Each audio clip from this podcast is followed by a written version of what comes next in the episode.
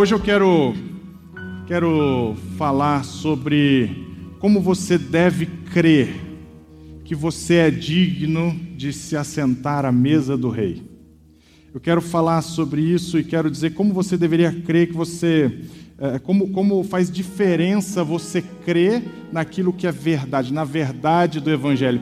Crer corretamente, crer no Evangelho de verdade, vai te fazer viver os verdadeiros resultados do Evangelho. Crer corretamente vai te levar a viver corretamente. É sobre isso que nós vamos falar hoje. E eu quero, quero abrir a palavra de Deus, quero ler o texto que está no primeiro Samuel, o primeiro livro de Samuel, capítulo 20, verso 16.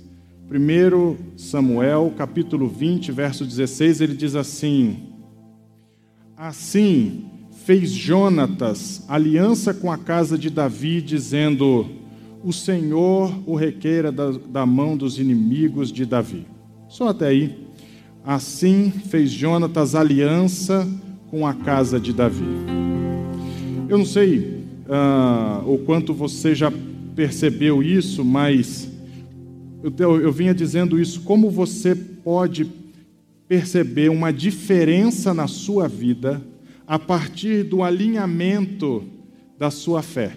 Como você crer naquilo que é verdade, crer num Deus de verdade, faz você ter uma vida de verdade, experimentar resultados de verdade. E é isso que a gente vai falar. O fato é que todos nós né, trazemos uma carga, uma carga de aprendizado dos nossos pais, uma herança familiar, uma carga de aprendizado do ambiente em que a gente foi criado. A gente tem isso, você vê o Marquinho, né? Ele ele tá aqui, morou fora, ainda chega aqui falando mais, né? Ele vem com sotaque, ele traz o sotaque de onde ele vem. A Ju mora aqui há quantos anos já? Ainda fala oxente, ela fala mãinha, fala painho, ela traz uma carga, ela, ela traz uma herança familiar. Isso é verdade, tanto nos nossos costumes, ela gosta de comer cuscuz, eu gosto de comer macarrão com bastante molho. Ela gosta de comer é, é, inhame. Ela sente saudade de inhame. Eu sinto saudade de lasanha. Olha como é diferente. A herança familiar, ela, ela, você carrega isso com você. Tem gente que acaba projetando essa herança e projeta aquilo que você conhece como se aquilo fosse verdade para todo o resto do mundo.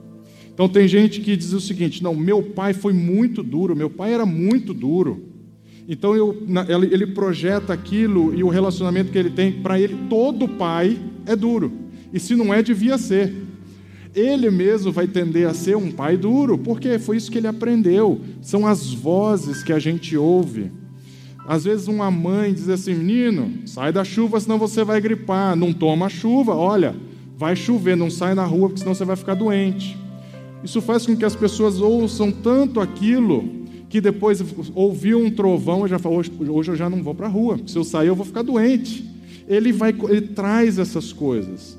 Às vezes você ouve assim, ó, tá vendo aquele cara tem um carrão, tem um carrão, deve ser desonesto, só ganha dinheiro quem é desonesto. Esse cara, ó, dinheiro é coisa ruim, tá? Dinheiro é coisa suja e a pessoa vai crescer. Você vai dizer, eu não sou desonesto. Então, qual é o seu relacionamento com o dinheiro? Você vai dizer o seguinte: eu não quero dinheiro na minha vida. Eu não sirvo para isso, porque afinal de contas, só ganha dinheiro quem é desonesto, então eu vou viver pobre.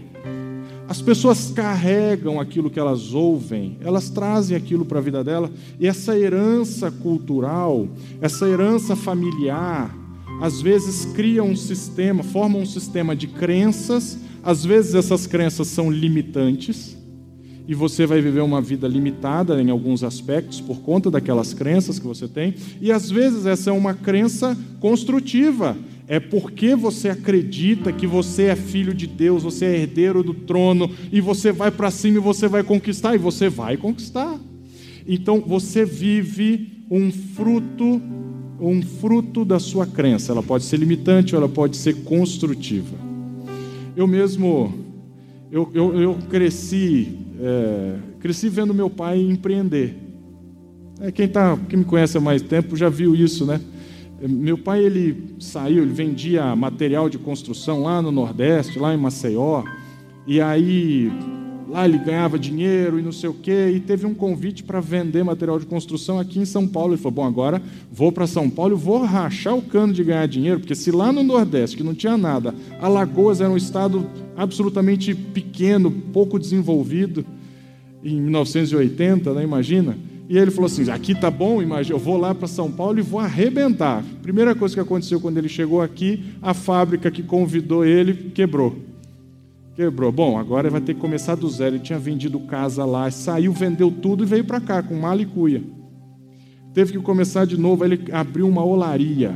Ele nunca parou, ele nunca desistiu. Ele falou: Não, vou fazer uma olaria. Pensa num troço que dava pau, era a tal da olaria. E aí, bom, vamos, agora vamos comprar uma máquina, a máquina não funcionava. Vamos fazer isso, dava errado. Bom, não teve jeito, ele quebrou. Resolveu agora que ele vai vender melzinho de abelha. E aí ele, melzinho de abelha, ele, eu tinha seis anos, eu, eu, com seis anos eu comecei a ajudar ele e contava, fazia potinho com aquele sachezinho de melzinho de abelha, tinha que contar 156 sachezinhos. A gente lavava, olhava contra a luz para ver se não estava furado, para não ficar melecando no pote. E aí ele falava assim: Olha, são 150 sachês, mas vocês são crianças, vocês vão contar 156, porque se vocês errarem, o cliente não vai sair prejudicado. E aí eu, e eu fui aprendendo aquilo, né? Você, você vai são heranças que você vai adquirindo. E você conta esse negócio direito. Não ficou bom, lava de novo, vai fazer direitinho. Olha o que você vai aprendendo. Você vai aprendendo. Agora, aquele negócio começou a ir bem. O que, que ele faz? Vamos fazer agora bala de própolis. Vamos fazer xarope de própolis. Vamos fazer shampoo de própolis. E a gente vendia uma abelhada em casa que vocês não têm ideia eu fui vendo aquilo, ele empreendendo, ele tendo ideia e tentando inovar. Bom, aconteceu que o fornecedor dele de mel resolveu tomar os clientes dele tudo e tomou os clientes dele. Teve que recomeçar, ele não desistiu. Agora vamos vender cal virgem, pintinho de um dia, doce, que mais? É, calça jeans, depois página de internet. A essa altura eu já estava junto. A gente teve a distribuidora do banana de pijama, iogurte do banana de pijama. Veio uma gangue de roubo de, de carga, roubou tudo a empresa. Pronto. Vocês imaginam, não? A história de Joseph Klimber, mais ou menos Joseph Klimber, na, na revival do Joseph Klimber. O que é que eu, que é que, qual foi a lição que eu aprendi? A gente não pode desistir. A gente não pode desistir. Com 16 anos eu estava abrindo a minha primeira empresa, quebrando ela alguns anos depois, e, e, assim, e não, não, desiste. Talvez seja por isso que hoje eu, eu, tenha, eu seja empreendedor também, tenho essa veia empreendedora. Foram as vozes que eu fui ouvindo. E hoje eu tenho, é, minha mulher briga comigo, eu tenho cinco negócios diferentes, eu não consigo ter pouca coisa, tem que ter um monte de coisa ao mesmo tempo. Ela fala, calma, a gente, a gente vai repetindo a história da família, a gente vai repetindo a herança que a gente recebe. E nesse negócio do serviço que eu faço, enfim, eu acabo tendo que lidar com muito contrato, muito acordo, muito, muito contrato. Todo dia isso, todo dia. A Camila tem visto isso, né, Camila? É contrato todo dia e coisa que tem que refazer e volta, e aditivo para cá, aditivo para lá. É muito, a gente lida com contrato de compra e venda, contrato de prestação de serviço, contrato de locação, mas tem uma coisa que é comum a todos eles. Eu não sei se vocês já pararam para pensar. Todo contrato tem uma coisa em comum. Eu só posso obrigar, eu só posso obrigar alguém a cumprir o contrato se foi com ele que eu combinei o contrato. Se eu assinei um contrato com o Gui, se eu assinei um contrato com o Gui, só quem tá obrig... só quem tem direitos e deveres com esse contrato sou eu e o Gui. Nós é que somos as partes desse contrato. Acontece que tem alguns tipos de contrato que fogem dessa regra. Você quer ver? Você tem contratos de. de... Eu não poderia, por exemplo, pegar um. um vou, fazer um contrato de compra e venda de um carro novo. E vou, eu vou lá na concessionária, escolho um carro novo e vou dizer assim: agora, Gideon, paga para mim. Já pensou? Se pudesse isso? Não pode, não pode. Só quem pode ser obrigado a cumprir o pacto é quem é o signatário dele é quem fez o pacto. Existem algumas exceções. O nome, o nome dessas exceções é, é um nome bonito em latim, chama stipulatio alteri estipulação em favor de terceiro. Então imagina o seguinte, um contrato de seguro de vida. Eu vou lá, eu negocio com uma seguradora, eu e a seguradora somos partes naquele contrato. Se eu vier a faltar, então agora eu pago um dinheiro para a seguradora, mas se eu vier a faltar, a seguradora paga um dinheiro para mim? Não, eu vou estar morto.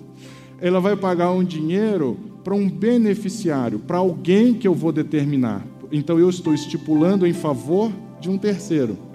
Quer ver um outro caso desse? É testamento.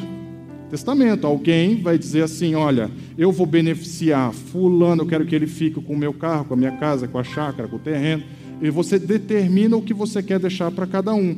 Aquela pessoa, ela às vezes nem sabe que existe aquele contrato, aquele testamento, mas ela ainda assim vai ser beneficiada com aquilo.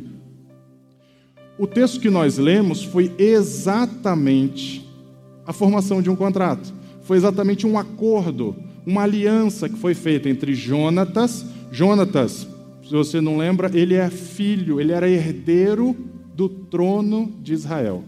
Jonatas, ele era o filho herdeiro do trono de Israel. Ele era filho de Saul.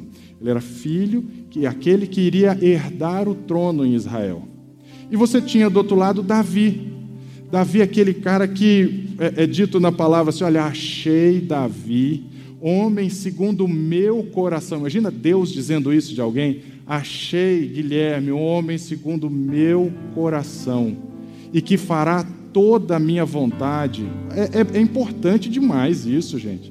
Eu achei. Assim como Jonatas e Davi fizeram uma aliança, e a Bíblia descreve que Davi amava Jonatas, e Jonatas amava, eles um amava o outro profundamente, e eles resolveram então fazer uma aliança.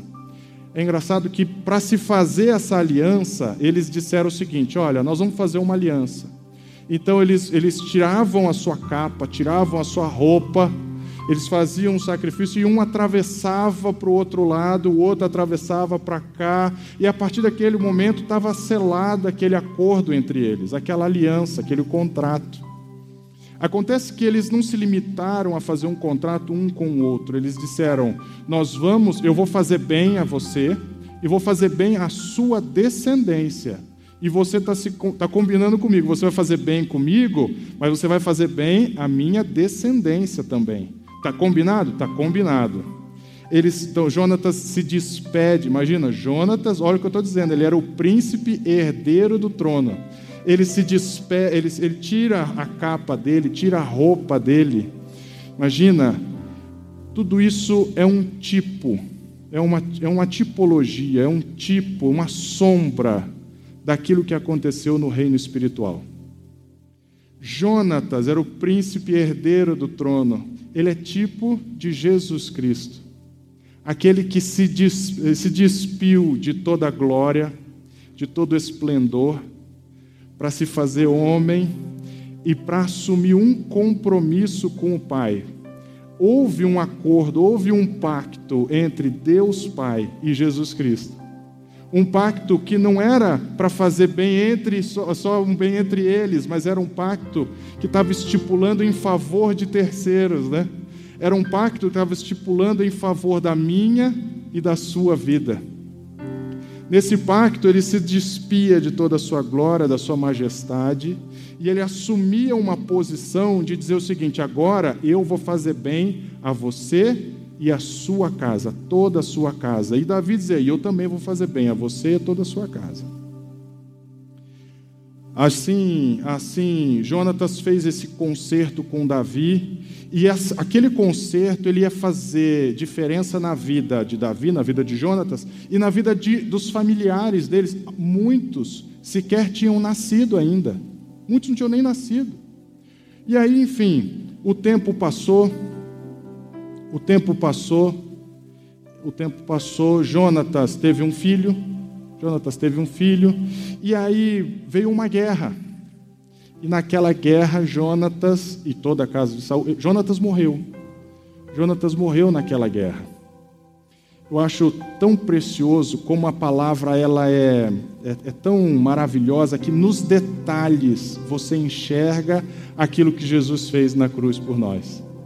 Assim como ele não só assumiu esse compromisso, se despiu da sua glória, da sua roupa, da sua majestade, mas a palavra diz assim: e ele veio para o que era seu, mas os seus não o receberam. Mas a todos, a todos quanto receberam, deu-lhes o poder de serem feitos filhos de Deus, aos que creem no seu nome. Olha, o que, que eles precisavam fazer para serem feitos filhos de Deus? Aos que creem no seu nome. A única coisa que você precisava era crer. Agora vocês veem, ele, Jonatas, então ele foi para uma guerra e morreu.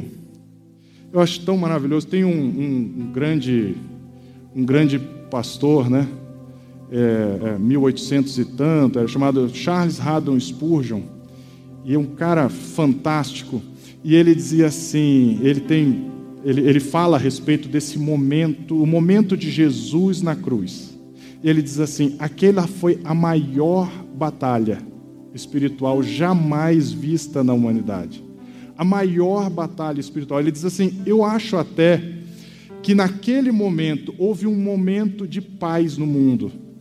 Porque Satanás diz assim: olha, nenhum demônio, nenhuma potestade, nenhum adversário, vocês não vão lutar contra pequeno nem contra grande, vocês só vão lutar contra um, é aquele nazareno que está ali pendurado na cruz. É contra ele que vocês vão lutar.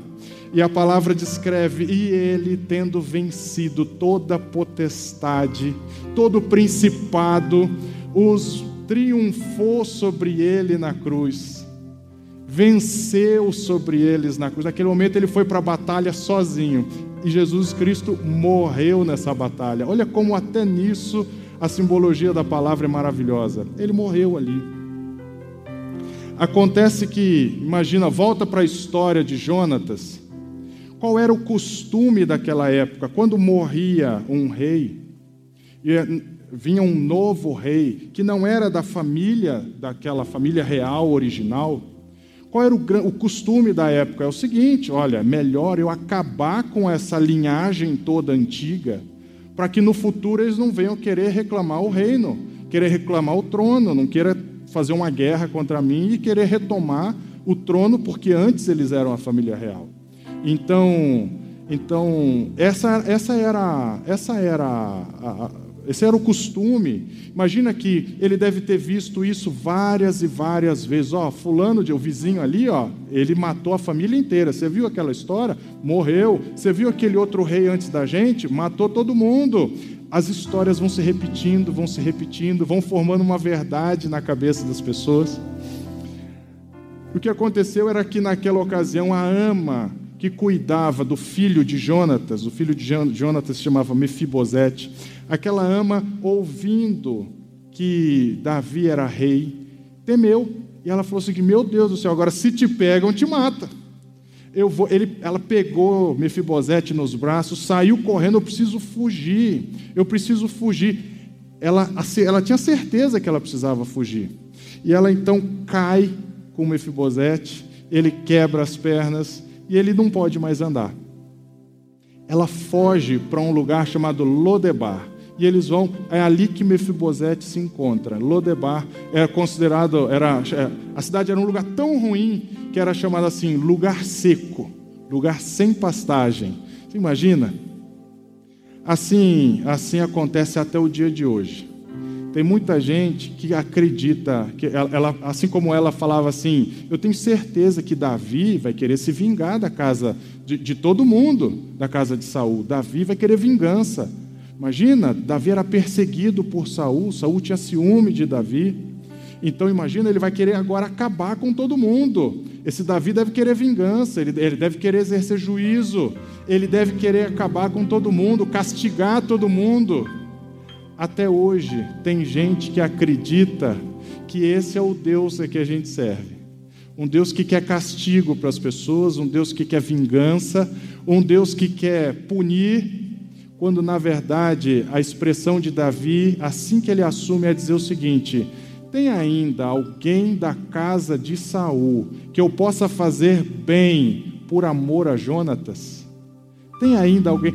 Aquela ama não podia imaginar, desconfiar do amor que Davi tinha por Jonatas. Ela não podia desconfiar do quanto aquele menino que ela carregava nos braços seria abençoado pelo amor que Davi tinha por Jonatas. Da mesma forma, as pessoas acreditam até o dia de hoje que precisam fugir de Deus. Eu preciso fugir desse Deus que é vingador. Preciso fugir. Eu estou devendo, estou devendo. Eu preciso me esconder. Se ele me pega, ele me mata. Se ele descobre tudo que eu fiz, eu vou para um lugar seco. É melhor eu fugir. E acontece que é lá que muitas pessoas estão ainda hoje em lugar seco, lugar sem alimento, sem pastagem Salmo 23 diz assim: O Senhor é o meu pastor e nada me faltará. Deitar-me faz em pastos verdejantes. A nossa herança é essa. Nós temos uma herança de deitar num pasto verdejante. Onde é que Mefibosete foi parar? Num lugar sem pastagem, um pasto seco. As pessoas às vezes estão lá, escondidas de Deus, crendo que Ele é um Deus que quer castigar, que é vingança, que o pecado dele precisa ser castigado quando tudo que Davi quer é fazer bem por amor a Jesus Cristo, por aquilo que Jesus Cristo fez, aquela pessoa vai ser amada. Por aquilo que Jesus Cristo fez, nós somos amados. E nós vamos, vamos gozar da benevolência de Deus pelo amor de Jesus Cristo. Ela então, essa falsa, essa falsa percepção, porque ela não conhecia o pacto entre Davi e Jonatas, ela faz com que ele caia, tenha uma consequência na sua vida, ele não consegue mais andar sozinho. Ela se esconde, né? esconde. Mefibosete, imagina o quanto ele não ouviu. Mefibosete, você fica aqui quietinho, porque se Davi descobre que você está aqui, você morre. Mefibosete, você fica aqui, porque olha, se aconteceu alguma coisa, ó, fica quietinho, esconde. As pessoas se escondem de Deus. Eu já mencionei isso, né? Existe uma, uma, uma consciência do débito. Já falei sobre isso, né? Consciência do débito. Quando você está devendo para alguém, a última coisa que você quer ver é a pessoa andando, entrando por aquela porta. Está devendo para alguém, a pessoa entra, o que, que você faz? Hum, deixa eu dar um jeito, vou para outro canto, desvio. Se ela liga no celular, eu tenho vergonha de atender. Se tiver outro na sala, então, muito menos. Como é que eu vou falar? A pessoa se esconde.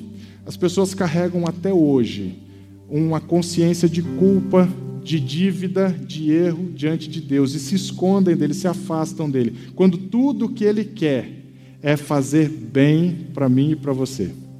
E ele então, ele diz assim, ele diz assim: "Tem alguém que eu possa fazer bem na casa de Saul por amor a Jonatas?" Olha, tem sim, tem Mefibosete.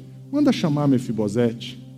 Vocês imaginem, vocês imaginem a cara e a, a cabeça de Mefibosete quando vai alguém em Lodebar, vem uma comitiva, alguém que se representa como alguém da comitiva do rei e diz assim: Ó, oh, estão procurando por você. Esse cara deve ter ficado morrendo de medo, deve ter se escondido, deve ter fugido, tentado fugir. Gente, imagina a consciência dele. O tudo que ele ouvia era: ele quer pegar você. Acontece que a primeira coisa que Davi fez, falou assim: vem cá, Mefibosete. Eu quero fazer bem a você. Eu quero, primeiro, eu quero restituir a sua herança. Eu quero te dar uma herança. Você não sabe, você estava lá num lugar sem recursos, sem nada, eu quero te dar uma herança. E ele, e ele então dá uma herança para Mefibosete. Ele diz assim: agora, além da herança, eu quero dar trabalhadores que trabalhem essa terra para você. Você já reparou que foi exatamente isso que você e eu recebemos de Jesus?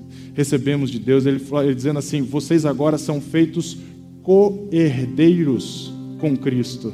Você é herdeiro de uma herança eterna. Você é herdeiro de um reino eterno, um reino que é de paz, um reino de abundância, um reino de alegria, um reino de justiça. Você é feito um herdeiro. E ele diz assim: agora essas pessoas vão trabalhar para você. Na verdade, é isso que Deus fez existem todos os dias, todos os dias, milhares, milhões de anjos, de espíritos ministradores em nosso favor, trabalhando por você e por mim, trabalhando para te livrar, trabalhando para prover, trabalhando para fazer com que na sua casa nenhum mal chegue, nenhuma praga chegue na sua tenda. Existe um, existe um exército ministrando em seu favor, tudo porque por uma palavra de Deus, uma palavra de Deus. Ele manda e você é beneficiado aqui por isso. A partir desse momento, quando você entende que o, o rei está te chamando, o rei está te chamando, ele te quer perto dele, ele diz assim: a partir de agora, você vai comer pão na minha mesa todos os dias. Você não vai mais ficar num ambiente sem pastagem, sem recurso, no lugar seco. Você vai viver agora da mesa do rei.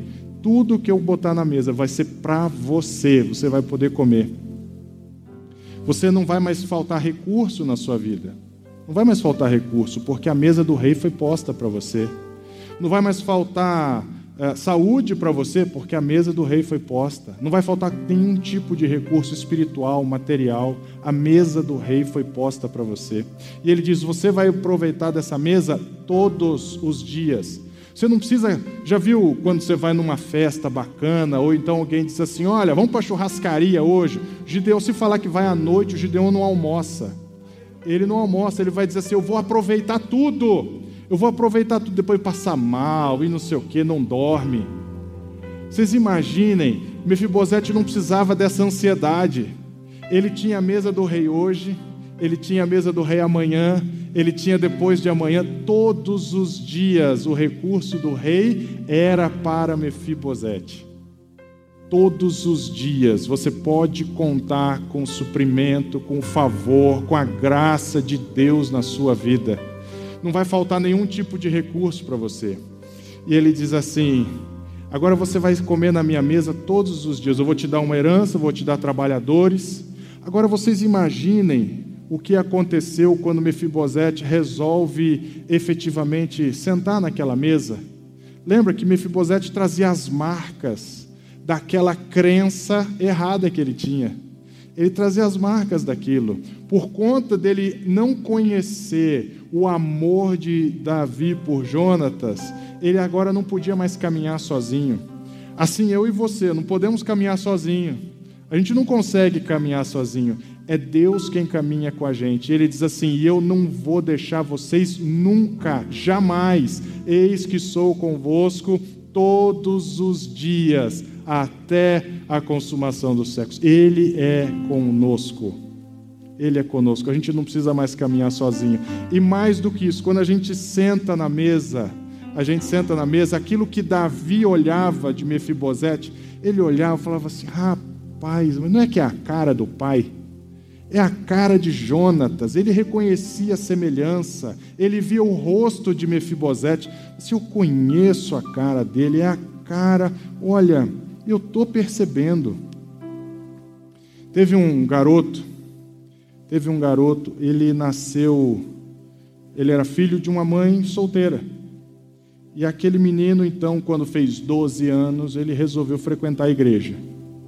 E ele ia para a igreja, mas pensa assim, numa cidade pequenininha, cidade hiper tradicional, hiper cabecinha fechada, e aqui numa época em que aquilo era terrível.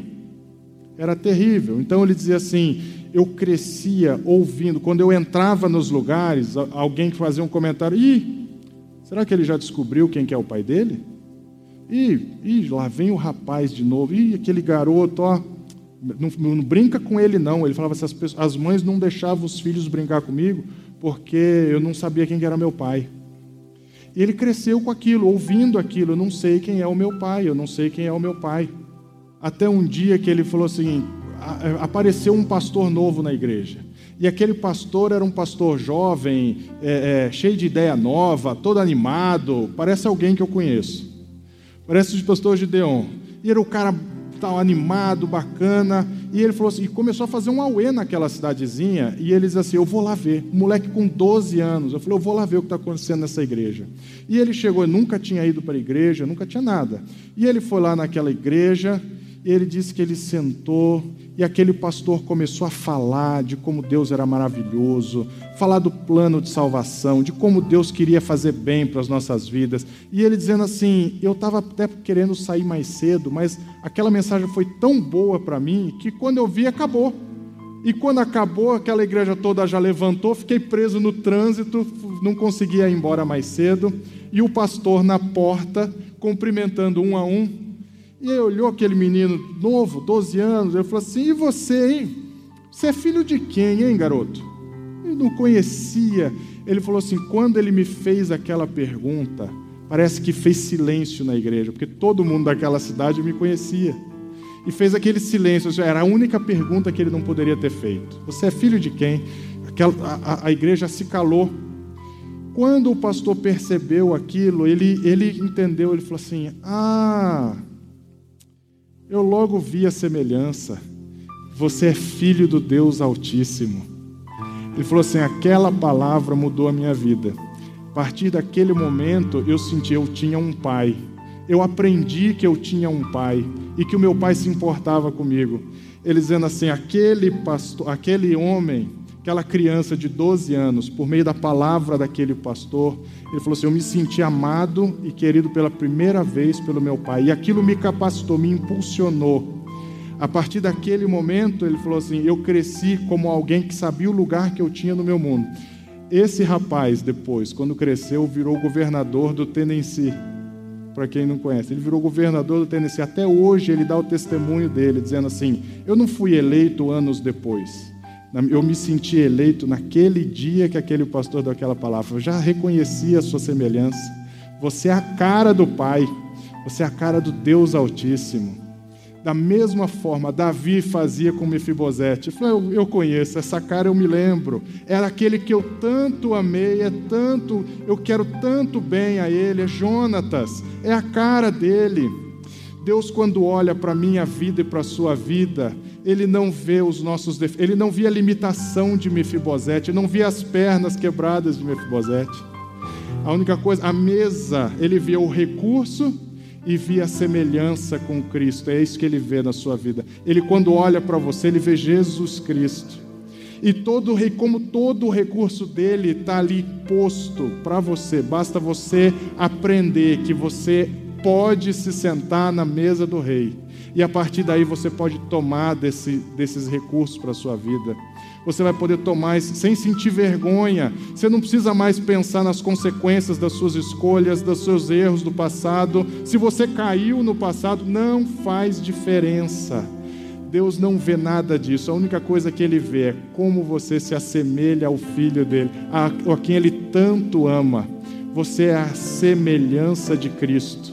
Você é a semelhança de Cristo. Deus, quando te vê, vê o filho dele na sua vida e você é aceito por ele, você pode entrar e usufruir da mesa dele.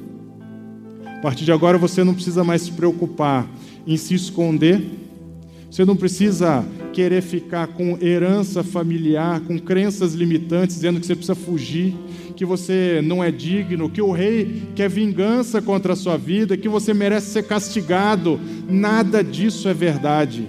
A verdade, o evangelho verdadeiro é porque Deus amou o mundo de uma tal maneira, Ele te amou tanto, mas tanto, mas tanto, que deu o seu próprio filho unigênito, Ele deu esse filho, ele morreu na maior batalha espiritual jamais vista, para que você tivesse vida e uma vida em abundância. Tem abundância para você nesta vida, tem abundância para você de saúde, tem abundância de provisão, abundância de paz, abundância de alegria, de mansidão, de todos os frutos do Espírito Santo, tem abundância para você.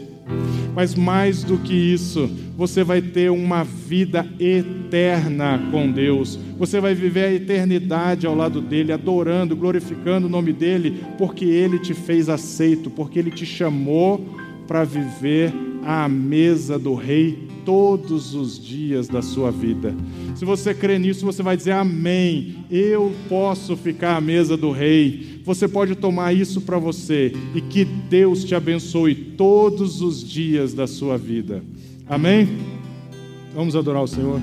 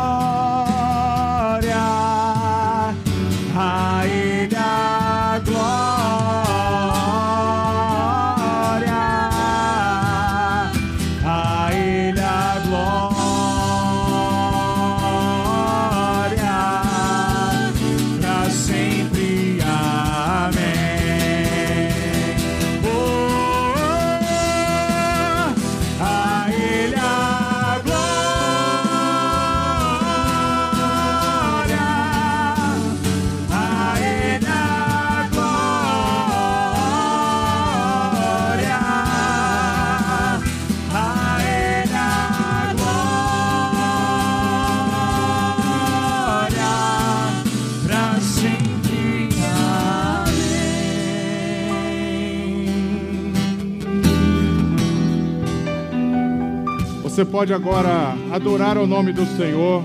Coloque a mão no seu coração. Diga, Senhor, eu posso, posso viver na mesa do Rei. Posso receber todos os benefícios pelo amor que o Senhor tem por Jesus Cristo. Eu posso receber todo o suprimento, toda a graça, todo o favor, todo o bem na minha vida. Pai amado, que o Senhor possa trazer essa crença, trazer essa verdade ao coração de cada um que te ouve, para que possam viver uma novidade de vida, possam viver um relacionamento de verdade contigo, um relacionamento baseado naquilo que o Senhor já fez por nós.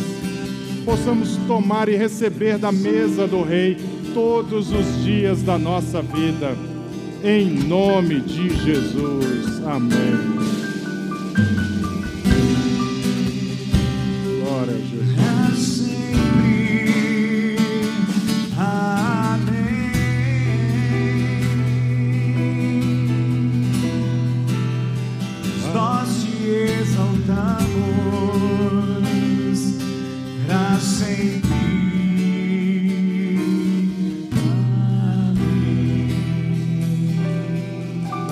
Deus.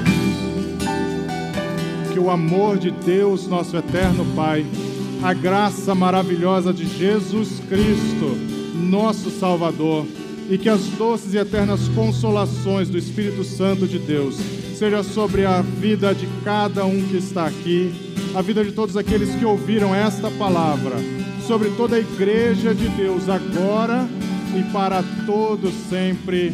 Amém. Amém. Deus abençoe.